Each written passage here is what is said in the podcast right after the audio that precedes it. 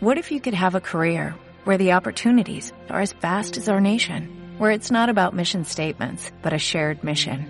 At U.S. Customs and Border Protection, we go beyond to protect more than borders, from ship to shore, air to ground, cities to local communities. CBP agents and officers are keeping people safe. Join U.S. Customs and Border Protection and go beyond for something far greater than yourself. Learn more at cbp.gov/careers.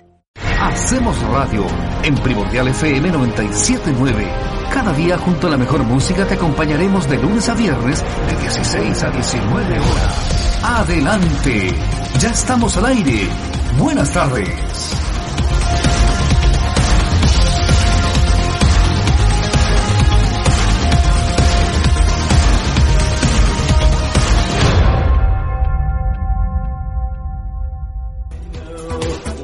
Ya estamos de vuelta en la 97.9 en Primordial FM este día lunes, el lunes 26 de octubre. Y hoy debutamos con un espacio distinto, ¿cierto? Más humano, más conversación, relajada, para lo que van a ser los días lunes a las, esto de las 18 horas, con el Afondo Con, ¿cierto? Un Afondo Con que habíamos hecho una previa, una, una, un piloto que lo habíamos hecho a través del Facebook Live, pero que hoy definitivamente es un tremendo segmento, un tremendo espacio que vamos a tener todos los días lunes a las 6 de la tarde aquí en el Hacemos Radio en Primordial FM. Y hoy con una tremenda, tremenda invitada. Ella es, eh, y lo voy a decir porque yo creo que, ¿qué más orgullosa puede estar de su abuelo, cierto? Eh, nieta de don Raúl Matas, del gran Raúl Matas. Eh, hoy en día es coordinadora regional de seguridad pública, ese es su cargo, ese es su pega, digamos. es una tremenda persona, una tremenda invitada, comunica fantástico y ella es Macarena Matas. ¿Cómo estás Macarena? Bienvenida a la Fondo con Macarena Matas aquí en el Hacemos Radio en Primordial FM. ¿Cómo te va? Bien, gracias Eduardo por la invitación. La verdad es que no había tenido la oportunidad de verlos en vivo por Facebook y se ven tremendos en, en las redes sociales. Felicitarlos también por la tremenda transmisión que hicieron ayer. Sé que fue muy maratónico yo cada vez que me subía a mi auto para trasladarme de un lugar a otro, enganchaba con Primordial, con el Hacemos Radio. La verdad es que estuvo súper interesante, fue bastante emocionante que les dijeran que incluso les estaban enseñando, que es lo que uno, uno le fascina hacer, aprender y enseñarle a otros cuestiones que uno ha aprendido. Así que muchas gracias por la invitación, nada, que, nada más que decir, muy agradecida. Oye, Maca, ¿dónde naciste tú? Yo nací en Santiago el año 84, tengo 36 años. La gente dice que me veo más joven de lo que soy, pero tengo 36. Ya, ya cuando cumplí los 35 dije, le dije el otro día a una amiga, una periodista conocida, no vamos a revelar la fuente quién, y me dice, eh, voy camino a los 40. Eh, así que nací en Santiago, en la comuna de Vitacura. ¿Cuántos hijos? Tengo cuatro hijos. Tengo dos niños y dos niñas. Francisco de 12, Josefina de 8, Magdalena de 3, de 2, perdón, y Cristian de 3. Oye, o sea, queda la tremenda tarea todavía. ¿eh? Son cuatro relativamente chiquititos todos, o sea, te queda la tremenda tarea todavía para, para seguir ahí apoyando, criando y, y aportando con los estudios también correspondientes, digamos. Así es, creo que, bueno, yo estudié con crédito, yo soy una convencida que Mm, que, uno puede aportar desde, desde cuando uno tiene las lucas para estudiar. Yo creo, yo creo en un financiamiento compartido. De hecho, terminé de pagar hace poco el crédito con aval del Estado. Em, yo después de que terminé de ser eh, de ser jefe de gabinete de la gobernación, yo trabajé en la gobernación en Chuapa, para quien nos conoce, Chuapa de los Vilos, los Vilos Salamanca Canela, hacia el interior cuarta región, la zona más angosta de, Chile, para que ustedes sepan, hay 92 kilómetros entre cordillera y mar. No es angostura, por si acaso. angostura tiene que ver, claro, con la... Hola, Maca, tiene que ver con, las con las cordilleras, ¿no? Que se juntan. Hola. Hola, hola, con la cordillera de los Andes y la cordillera de la costa. Ahí, esa es la angostura nuestra, digamos. Oye, Macarena, pues, mm, Así es. ¿a qué edad empezaste a, a pensar que querías ser abogada? Definitivamente que tú querías ser abogada. Hacemos radio. Nunca. la verdad es que, mira, a mí me iba muy bien en el colegio. Hasta el día de hoy tengo compañeros del colegio que me gritan en la calle Matea. ¿Ya? Eh, ¿Y eras Matea? Era, sí, tenía promedio 6-6. Era muy Matea. Bien. Eh, de hecho, yo llegaba, hay una anécdota, mi mamá cada vez que puede se acuerda, yo llegaba a la casa, salía a las 4 de la tarde, depende, dependiendo del día, porque también hacía mucho deporte en esa época. No era mi principal habilidad, pero yo quería ser seleccionada. Entonces, eh, no estaba ni seleccionada, iba al extra training, que era como eh, entrenamiento extra, y me tocaba ser la pelotera, o sea, era mala, mala, mala. Eh, y cuando llegaba a la casa, eh, empezaba a sonar el teléfono al tiro. Tía, está la maca, y yo desde las cuatro y media hasta las siete no paraba con llamados telefónicos de estudio, de estudio. Y ya a las ocho ya me sabía toda la materia al raíz del derecho. Siempre fui muy matea. Y la verdad es que el derecho, mmm, yo siempre quise ayudar. Esa era como mi, mi vocación. Tenía, yo bailaba bailes tradicionales españoles de muy chiquitita y tenía la idea de irme a estudiar flamenco a España. Y la verdad es que la familia por parte de mi mamá no le parecía tan buena idea que esta niñita que tenía promedio 6-6 se fuera a España a estudiar flamenco. Así que no, no, no, no hubo viabilidad por ahí. Eh, incluso otras, otras áreas de las humanidades. La antigua quería estudiar teatro, periodismo. Ya. O sea, mi sueño después de... Pero, pero ojo, ojo que comunicas muy bien, ¿eh? Ojo. Pero tienes los genes, digamos. Sí, la verdad es que eh, he encontrado eh, en, en esta región, Eduardo, y me he reencontrado con mi propia historia. Yo ya había partido haciendo radio en la gobernación como jefe de gabinete, después como candidata, y en esta región me atreví abiertamente a decir quién era mi abuelo.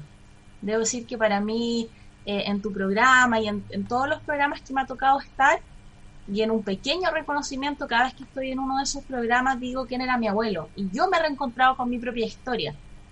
Porque ser la nieta de alguien tan famoso no es tan sencillo como la gente lo piensa. Eh, se pasa un poco por el tema de la autoidentidad. Yo me acuerdo cuando veía chiquitita a la Bibi Kreuzberger, cuando recién estaba partiendo y se le hacían críticas muy duras de que él, ella no era como su papá. Sí, claro. Entonces, eh, lo que a mí me aventaja, yo creo que, que también que es una generación más abajo, entonces no es mi papá, es la nieta, y muchas veces no me asocian con él. Eh, me asocian de repente con, con pianista o el pintor, nunca escriben bien mi apellido, Mata, y me he atrevido en esta, en, en en esta región, debo decir que me he reencontrado cuando llegué a vivir acá y a ejercer este cargo, con ser la nieta de alguien tan famoso y me he encontrado con historias maravillosas de gente que, que tiene sus propios per- procesos personales, porque la gente de la televisión pasa a marcar periodos dentro de tu vida. Sí, claro. Entonces, uno dice, mira, yo vi a tu abuelo en el programa Vamos a ver y me estaba pasando que me estaba separando o que estaba en un periodo difícil de mi vida o que me acompañaba. Es decir, marcan. Yo creo que le- es lo que ocurrió un poco con Felipe Camiluago cuando falleció. Que la gente vivía con ellos. Era como si estuvieran dentro de sus casas. Más en la época de mi abuelo que todas estas redes sociales, yo me preguntaba varias veces qué hubiese opinado él de las redes sociales, de, de, de- de toda esta maquinaria de comunicación que existe hoy día, que uno dice en vivo y está en vivo en cualquier parte del mundo, en cualquier parte de Chile, desde tu casa, Sí. en el campo, en la ciudad. Instantáneo creo que- instantáneo, inmediato. Maca, ¿tú, ¿tú tienes recuerdos de cómo era tu abuelo? Sí, por supuesto. Eh, voy, a com- co- voy a comentar una infidencia. Ahora ya están eh, mi abuelo, mi abuela, ya todos mis, mis viejos ya fallecieron, están todos fallecidos. Eh, mi abuelo se cuidaba mucho en la alimentación, pero mucho. Comía una pechuga de, plan, la- la de pollo eh, a la plancha, pero fome, fome, fome. Él siempre muy bien vestido, muy adecuado, siempre un caballero. Y yo me acuerdo que en su mesa, eh, y era como el sueño mío y a mí también me fascina, tenía lleno de posit y, y, tenía muchos lápices de colores. De hecho, a mí cuando chica una vez me preguntaron, ¿qué prefieres? ¿Que yo te regale ropa o lápices? Lápices. Siempre me han gustado mucho los lápices. Mi abuelo tenía una oficina en donde él escribía sus propios guiones. Porque antiguamente en la radio uno escribía guiones para presentar, contaba una historia. Y ese olor entre el libro eh, eh, y, un olor como dulce me, recuerda a él. Y lo otro que, le gustaba mucho, mucho era comer empanaditas de queso con un pisco sour. Eso, eso era como la... eh, eh, íbamos ahí a, a, en Avenida Vitacura a, almorzar a veces los domingos, mis papás son separados, entonces era menos la relación que tal vez hubiesen estado eh, vivos, pero, pero cuando él tuvo alguna de las enfermedades graves que tuvo, oh, me, me emocioné. Eh, me dijo, tú Pero- estás estudiando lo que yo estudié y no terminé por arrancarme a la radio.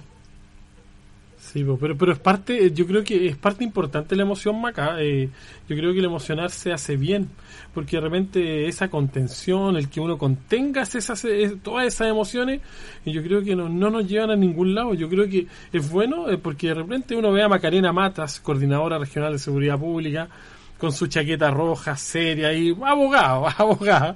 eh, eh, eh, y, y resulta que Macarena Mata es bastante más que eso. Macarena Mata es cercanía con la gente, te gusta la gente, te gusta la población, a ti te gusta la vida, te gusta el terreno, te gusta que la gente te llame a ti y te diga, ¿sabe qué?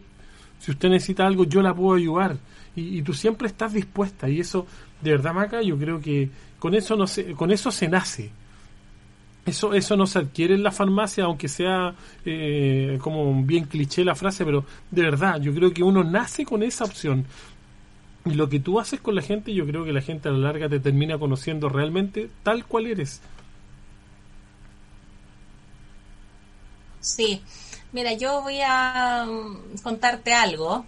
Eh, al principio, cuando llegué a la región, me tocó trabajar con el intendente, el ex intendente, hoy día subsecretario de Desarrollo Regional, Juanma Ferrer, y con el alcalde Eduardo Soto en algunas actividades. Eh, y a mí lo que más me gustaba, me gusta hasta el día de hoy, es que él entregaba su número de celular. Y yo nunca he sido egoísta con mi número de celular. Tú sabes, Eduardo, Jorge, que yo manejo solo un celular. Tengo cuatro niños, no hay ni una posibilidad que yo maneje además dos celulares. Entonces el teléfono institucional está guardadito ahí. Eh, no tengo otro número porque yo creo de verdad, y si no contesto en el momento, puedo contestar después. Hemos hecho muchos en vivo. El otro día me, me pasó algo súper bonito en una feria. Tuve una reunión con unos feriantes y la una señora me dijo, señora Macarena, ¿y qué hace aquí? Bueno, si estoy trabajando. Uy, me la imaginaba diferente, más bajita. Porque yo le había ayudado a sacar un permiso único colectivo y claro, uno, yo he contestado Eduardo una cantidad de preguntas Sí, por pues. redes sociales, Bueno, en si Twitter, no- en Facebook, Tú nos has ayudado mucho, mucho, a la gente mucho. Entonces, Eh, porque no ha sido un periodo fácil, Eduardo. Yo creo que, que ha sido difícil, no ha sido fácil para las personas la implementación de, la estrategia gradual paso a paso, de cómo eh, ponderar dos bienes, que es el derecho a la salud, el derecho a la locomoción, que la gente quiera producir y trabajar, y todo eso conjugarlo para que la gente entienda cómo lo tiene que hacer eh, y entien- en términos sencillos también, porque hay que explicarle a la gente cómo hacer las cosas. A veces los sistemas no son lo más amable posible, entonces, y con el alcalde Soto, como le contaba, eh, como te contaba, nos hemos hecho bastante cercanos por eso, por la complicidad en, en, en, en formas de ver el trabajo muy parecidas. Eh, ahí chateábamos muy tarde en la noche o muy temprano en la mañana cuando una vecina, un vecino, sobre todo por Twitter, el alcalde tiene un nivel de respuesta en Twitter impresionante y cuando había una, alguna duda que él no manejara, pero él se maneja muy bien en los temas, me la enviaba y tratábamos de solucionarlo. Así que feliz con ese, con esa, con toda la gente que conocía en este tiempo, digamos. Conocimos muchos muchos dirigentes y la verdad es que, que te abran las puertas de su casa, que te inviten a tomar un tecito, que te cuenten sus vidas familiares, personales, yo creo que eso es impagable. Por eso yo no me veo como una abogada en un escritorio, en un estudio jurídico, no, me puedo llegar a morir, me, me seco por dentro. Eh, a mí lo que más me gusta, y para mí, en términos personales, ha sido súper difícil la pandemia porque yo soy un ser muy social, no solo con la gente, sino que con mis amistades. Eh, eh, entonces yo creo que a los que a los que nos vivimos del, del contacto diario de los afectos eh, nos hace falta encontrarnos y la pandemia nos ha quitado eso porque no es lo mismo como cuando estábamos en el estudio nos podíamos mirar esto lo hace un poco más amable pero no hay nada nada nada que reemplace que el contacto físico Sí, claro. eh, en el mismo espacio Eh, y es quizá una de estas, yo creo que esto de estarse mirando las caras eh, absolutamente es bastante más gratificante que estar eh, por el hilo telefónico o solamente eh, eh, escuchando, ¿no es cierto? Que, que esa cercanía también aporta a, a, obtener un, un, buen resultado en términos de comunicacionales, por ejemplo. Eh, y, de verdad que esa emotividad que te caracteriza a ti, Maca, eh, de verdad que eh, por el hilo telefónico a lo mejor habría sido distinto, ¿cierto?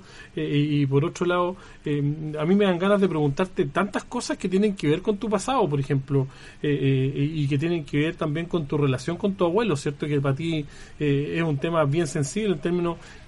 Para ti, ¿qué es lo más difícil de ser la nieta de Raúl Mata? ¿Y, lo, y por otro lado, ¿qué es lo, más difícil? Lo más difícil de ser la nieta de Raúl Mata y por otro lado, ¿qué es lo mejor ser de, ser la nieta de Raúl Mata? Y ojo, lo difícil no necesariamente tiene que ser malo, digamos. Mira, lo más... No, no, no, no, no.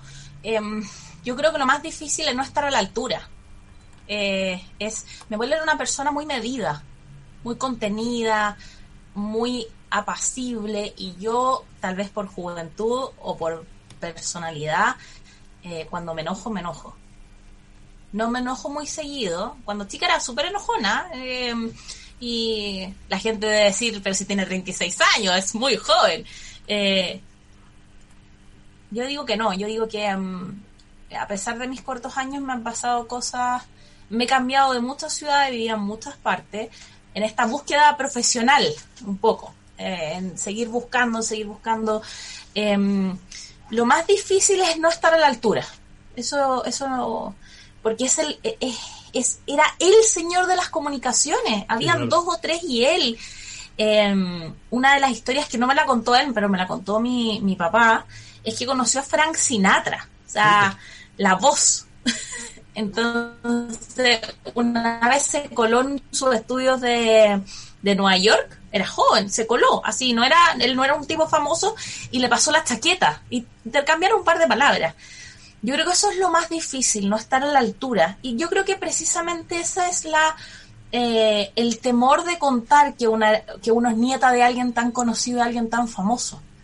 De, de, y, y es lo más bonito por otra parte, porque hay una parte, y, en lo que tú dices, ya se me pone la piel de gallina en que tú me digas, eres una buena comunicadora, porque además a mí me gusta. Y yo encontré aquí en una beta, y lo hemos comentado eh, fuera del aire, que me encantaría después estudiar periodismo, eh, donde yo estudié, estudié en la Universidad Católica, después de, tú puedes en dos años convalidar y ser periodista, y podría ser abogada y periodista. Y bueno, el periodismo y la comunicación también tiene muchos oficios. Sí, claro, eh, absoluto pero, pero, pero, es un desafío importante que, que, que, se puede contraponer con algunos desafíos cercanos que tienes, porque tú hoy día estás arraigando raíces, por ejemplo, en, en Machalí, ¿cierto? En la región de O'Higgins, en Rancagua, y también hay desafíos. ¿Qué es lo que más te gusta de vivir en Machalí, por ejemplo? Todo.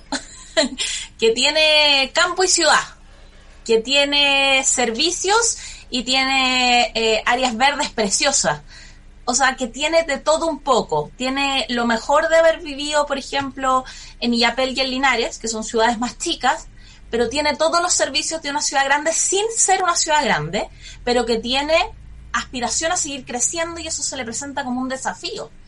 Eh, de esto cuando vine hace un par de años atrás acá a Machaliba a propósito de una amiga que tengo, que su papá vivía acá, yo le dije, me encantaría vivir acá. No tenía ni una posibilidad de, las vueltas de la vida y bueno, terminé viviendo acá por decisión y ha sido la mejor decisión que he tomado. Y tiene tremendos desafíos también, la ciudad, lo sabemos todo, Eduardo, ¿por qué no desconocerlo? Pero eh, a Machalí siempre se le asocia con el tema del taco, como si fuera el único tema que tuviera. Eh, hay un potencial turístico, creo yo, que, que está ahí que se ha desarrollado, pero no, no todo una planificación urbana que no tiene que ver con solamente con parar las construcciones de las, de las grandes constructoras, no, tiene que ver con cómo pensamos la ciudad.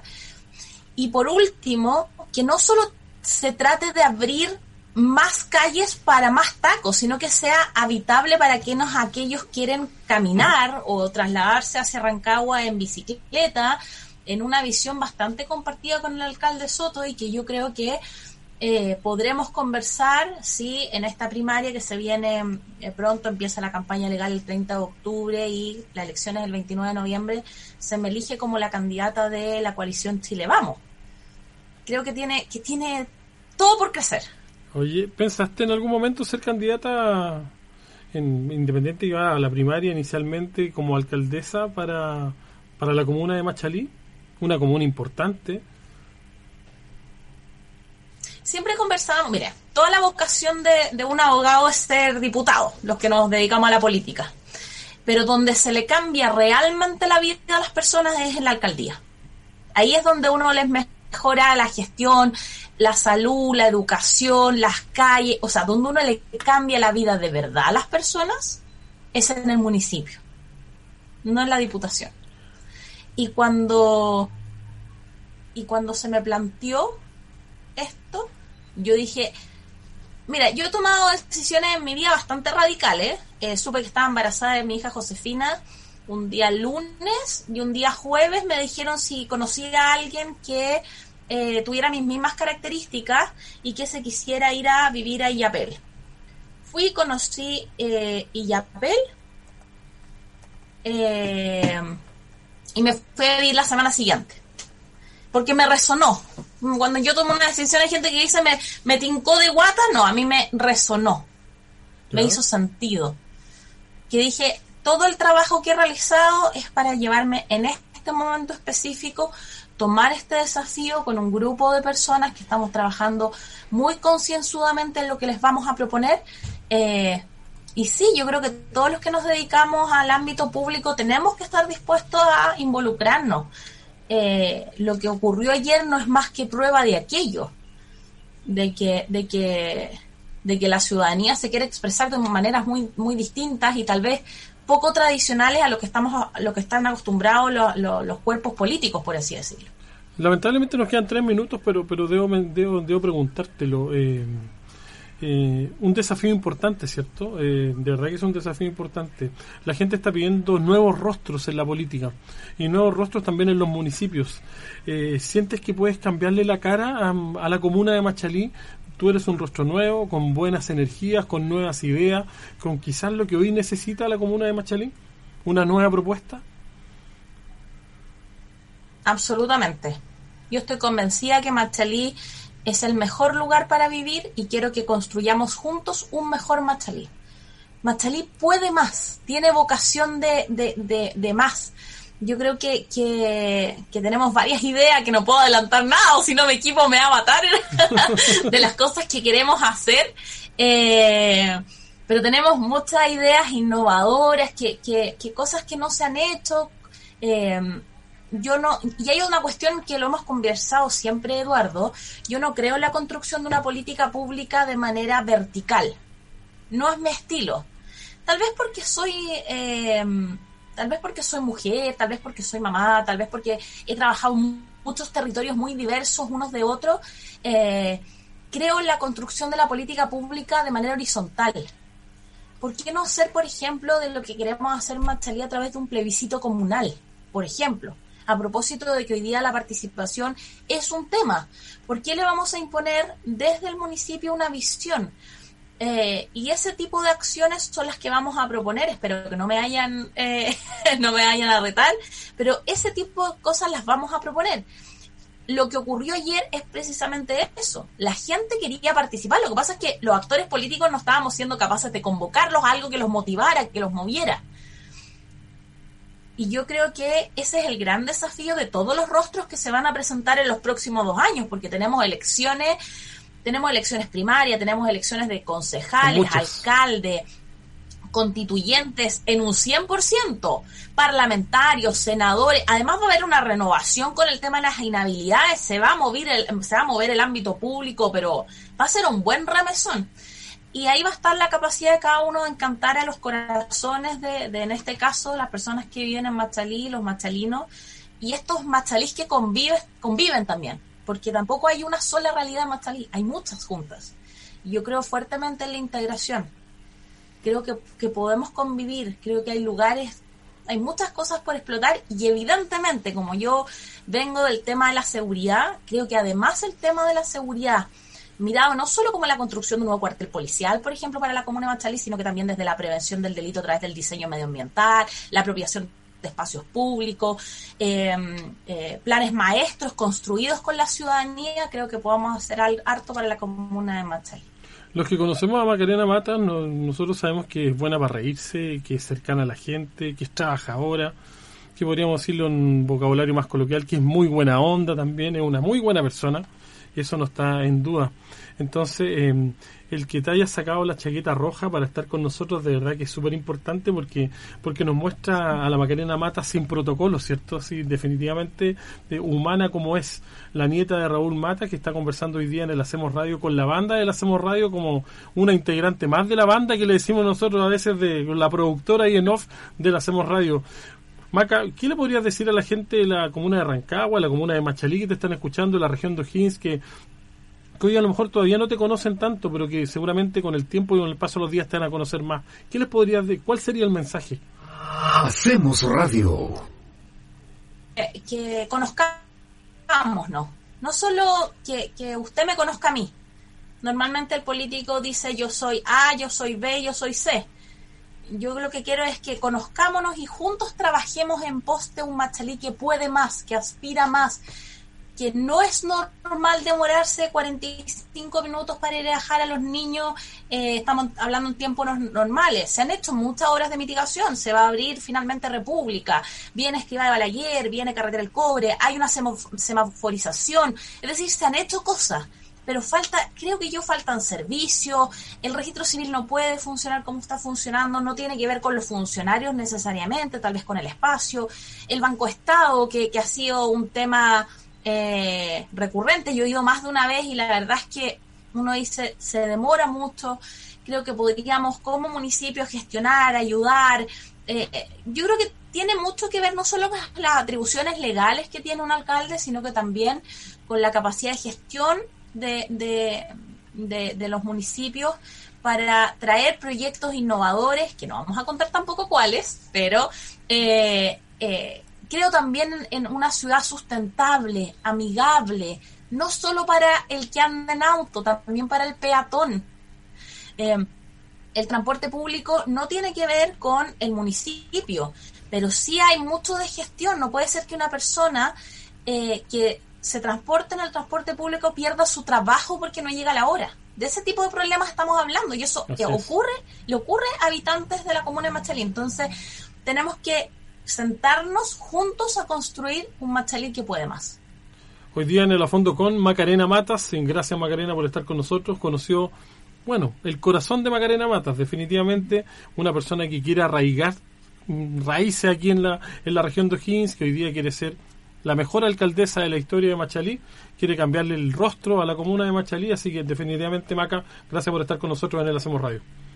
Muchas gracias a usted y sí, me siento, hoy día pedí permiso para esta entrevista, así que me siento absolutamente parte del Hacemos, del Hacemos Radio y de la banda y cada vez que, lo, que, los, que puedo los apoyo y, y los sigo y los voy a seguir porque yo creo que son un programa de los que hacen falta, en que podamos conversar, en que no haya censura, que se puedan tocar todos los temas con altura de mira la, el gobierno, la oposición, sectores de la sociedad civil que muchas veces no están representados. Así que, como estoy con permiso, puedo decir estas cosas y además contarle a los amigos, y, y aquí siendo súper franca y transparente, eh, yo voy a pedir un permiso sin goce de sueldo para hacer mi campaña. Yo creo que los tiempos están para transparentar las cosas que hacemos.